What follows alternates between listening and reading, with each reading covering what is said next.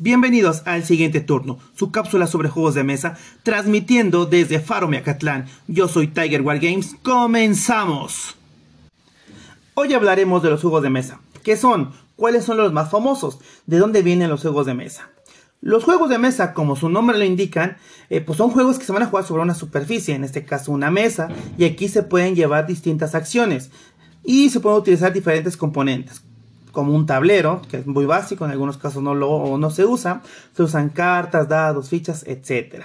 Dentro de los juegos de mesa más conocidos están el ajedrez, donde utilizan unas fichas, que son las piezas, y un tablero, en donde se van a mover con distintas acciones.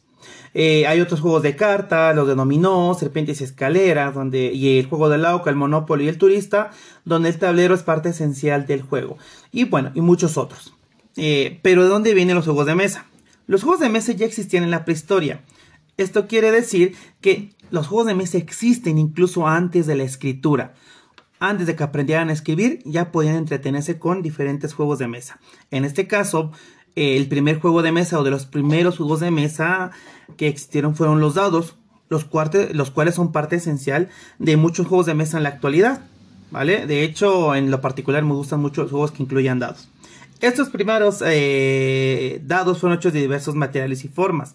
Así es, formas. Estamos acostumbrados a los dados convencionales de 6 caras, o sea, siempre pensamos un dado es un cubo de eh, numerado del 1 al 6. Sin embargo, existen dados de 8, 10, 12, 20 y hasta 100 caras. Incluso pueden ser más o menos o de diferentes formas.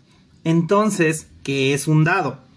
Pues en definición es un objeto preparado que al lanzarse sobre una superficie mostrará un resultado aleatorio. De esta manera en la antigüedad usaban distintos tipos de dados que cumplieran esta función. Un ejemplo de estos eran cosas muy sencillas. Palos pintados de un lado y de otro no, y que al arrojarlos va a mostrar un resultado. Eh, y se va a obtener cuáles obtenieron la cara pintada y cuáles no, y ahí va a tener tu resultado aleatorio. Entonces, como vemos, los dados eh, más antiguos no son estos cubos como los que presentamos, aunque vamos a ver en algún momento que llegan a existir.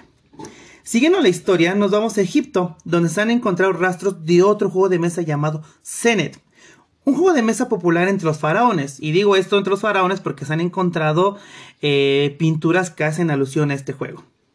Eh, bueno, ¿de qué trata ese juego? Se sabe muy poco de él, nomás por las imágenes y por algunas intuiciones. Sin embargo, podemos describir de esta manera. Este consiste en, tres hileras de 10 casillas. Hagan de cuenta un tablero de ajedrez más pequeño. Solamente tres hileras y 10 casillas de cada lado. Y se usaban unos peones, unas fichas parecidas a las del ajedrez. Y bueno, no se sabe bien cómo jugaban. En algunos lados, pues pensaban que era sacar fichas y llegar al otro lado, pero contenía una cuestión mística religiosa y va a guardar diferentes significados. De hecho, muchos juegos de mesa van a guardar esto. Mm, de esta manera podemos ver que los juegos de mesa pueden ir evolucionando de otra manera. Ahí es donde va a sucumbir el Bagamon, el actual juego de mesa que puede ser muy conocido para unos y menos para los otros. Bueno, el objetivo del Bagamon es muy sencillo es conseguir sacar las fichas del tablero antes del que jugador eh, bueno, que el jugador rival lo haga. Y pues esta tiene antigüedad alrededor de 2000 años. Tal vez no el Bagamon actual no sea muy no sea igual al, eh, de hace 2000 años, pero pues tienen sus mm, parecidos, ¿vale? Por lo menos en la idea. Pero bueno, eh, este juego se va a popularizar en los años 60, ya en el siglo XX, por Alexis Obolensky. Entonces vamos a ir viendo cómo se van rescatando estos antiguos juegos, se le van poniendo, implementando reglas para usarse en la, en la actualidad. Por otro lado, vamos a ver que en Extremo Oriente tenemos el juego de Go. Es un juego que se lleva a cabo en un tablero cuadriculado parecido al ajedrez, en donde se colocan fichas de color negro y blanco. En lugar de ponerlo en las casillas, se van a poner en las intersecciones. Y su objetivo es rodear las fichas del rival para capturarlas. Parece simple, pero es uno de los juegos más complejos que existen. De hecho, hasta la fecha tiene una eh, similar al, ajedrez, pero de Oriente. Eh, por otro lado, vamos a ver que en la Edad Media va a surgir en India otro juego llamado Chaturanga, un juego de estrategia hindú que inspira al Talf, que es un juego vikingo que se juega en un tablero y el objetivo es capturar al rey o que escape. O sea, igual con fichas parecido, ya vamos a ir teniendo unos rastros muy parecidos al del mismísimo ajedrez. Y por último, vamos a ver que esto también va a inspirar otro juego que es el Shatrang, un juego de mesa persa que fue introducido en Europa por los musulmanes, el cual se van a modificar las reglas y nombre de las fichas y de esa manera van a hacer el ajedrez. Entonces vemos que si bien los juegos de mesa nacen en diferentes lugares, van un poco interconectados por su historia.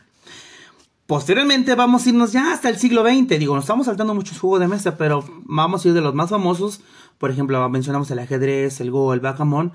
Sin embargo, en el Inter hay muchos otros juegos de mesa que tal vez hablaremos en otro podcast. Pero bueno, en el siglo XX aparecerá The, Landlord's Game, que se traduce como el juego del propietario o del arrendador.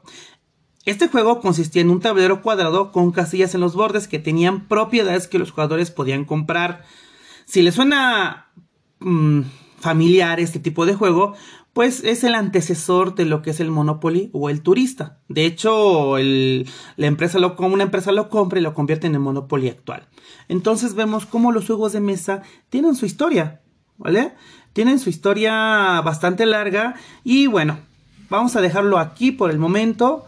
Eh, la lista es muy larga de los juegos de mesa de la historia, hicimos de los más famosos, de los más reconocibles y en la siguiente cápsula hablaré de la historia de los juegos de mesa en México, así que no se la pierdan. Se despide su compañero de juegos, Tiger War Games, hasta el siguiente turno.